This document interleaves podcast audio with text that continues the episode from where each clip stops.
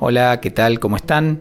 Buen día, buenas tardes, buenas noches. Mi nombre es Matías y esto es Trae Alfajores, el podcast de ventureoutspanish.com, un podcast sobre español rioplatense y con español rioplatense. Mi idea acá es aportar a los estudiantes que tengan un interés particular en este dialecto del español y mm, ofrecerles una referencia auténtica de, cómo hablamos y cómo usamos el español en esta región de Argentina. Episodio 33 de Trae Alfajores. Hoy hablamos de los berres o reveses en el español rioplatense. Los berres son ciertas palabras que tienen una doble vida. Una, la obvia, la más directa, la más conocida, por ejemplo, calle, y otra que a veces tiene un sentido más específico y que es la inversión de esa palabra, como el caso de checa. Al berre, muchas veces, además de entenderlo desde la lógica de la inversión de sílabas, además hay que saber en qué contexto se usa y con qué sentidos son totalmente optativos, eh, no es una obligación usarlo, sino una decisión. Hay gente más acostumbrada a usar berres, gente menos acostumbrada. Yo personalmente registro algunos que me gustan bastante, como Ofri para frío o Lorca para calor, tipo que Ofri, que Lorca, cuando hace frío, cuando hace calor, pero fuera de eso casi que no los uso. De hecho, me parece que durante las últimas décadas los berres fueron desapareciendo y quedan unos pocos vigentes. Podés escuchar a personas de más de 50 que los usan, pero creo que hay una percepción de que hablar con berres es de otra época. De cualquier manera, los berres consagrados son varios, son simpáticos, así que vamos a meternos un poco en el mundo de los berres para que vean que pueden parecer mucho más difíciles de entender de lo que en verdad son. Y hay diferentes tipos de berres. El berre clásico es una palabra de dos sílabas en la que se invierte la última sílaba y se pone por delante.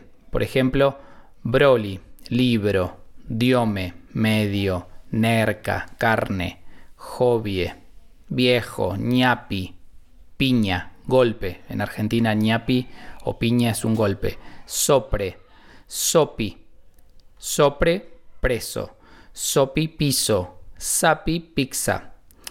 Y en algunos casos eh, puede cambiar el acento de la palabra. Por ejemplo, feca, café, mionca, camión, chochan, chancho, tomuer, muerto, gotán, tango, hay una banda mm, que hace versiones de tango moderno que se llama Gotham Project. Eh, Zapan, panza. Y después, em, en el caso de las palabras de tres sílabas, hay algunos casos interesantes. Se dan dos situaciones. Una en la que se invierte totalmente la palabra, por ejemplo, bolonqui para quilombo. En ese caso también hay un cambio de la M de quilombo por una N en Bolonqui, Dorapa para parado y Joraca para carajo.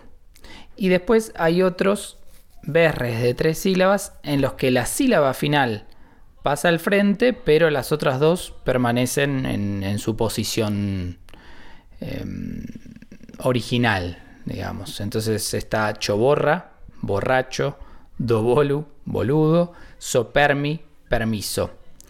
Y después, un poco menos obvio, pero también medio escaso, es el grupo de algunos verbos como garpar para pagar, zarparse para pasarse.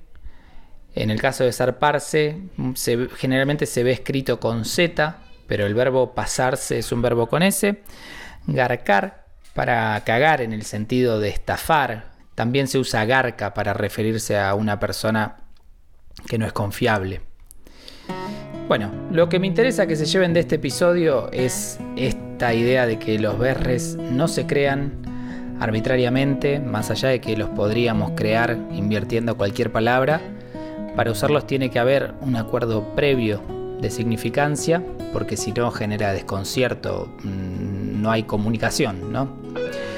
Y mm, bueno, dejemos entonces acá tratado este tema bastante curioso, bastante porteño, pero que como les dije va cayendo un poco en desuso. Gracias por escuchar este episodio 33 de Trae Alfajores. Si les gustó, los invito a calificar el podcast y a visitar ventureoutspanish.com. Dejo el link en la descripción. En VentureOut van a encontrar la transcripción gratuita de este episodio y también desde la página pueden reservar una clase gratuita de prueba conmigo y activar la rioplatensidad de su español. Los dejo y próximamente vuelvo a encontrarlos para seguir hablando de Argentina del español rioplatense. Gracias por escuchar. Chau chau.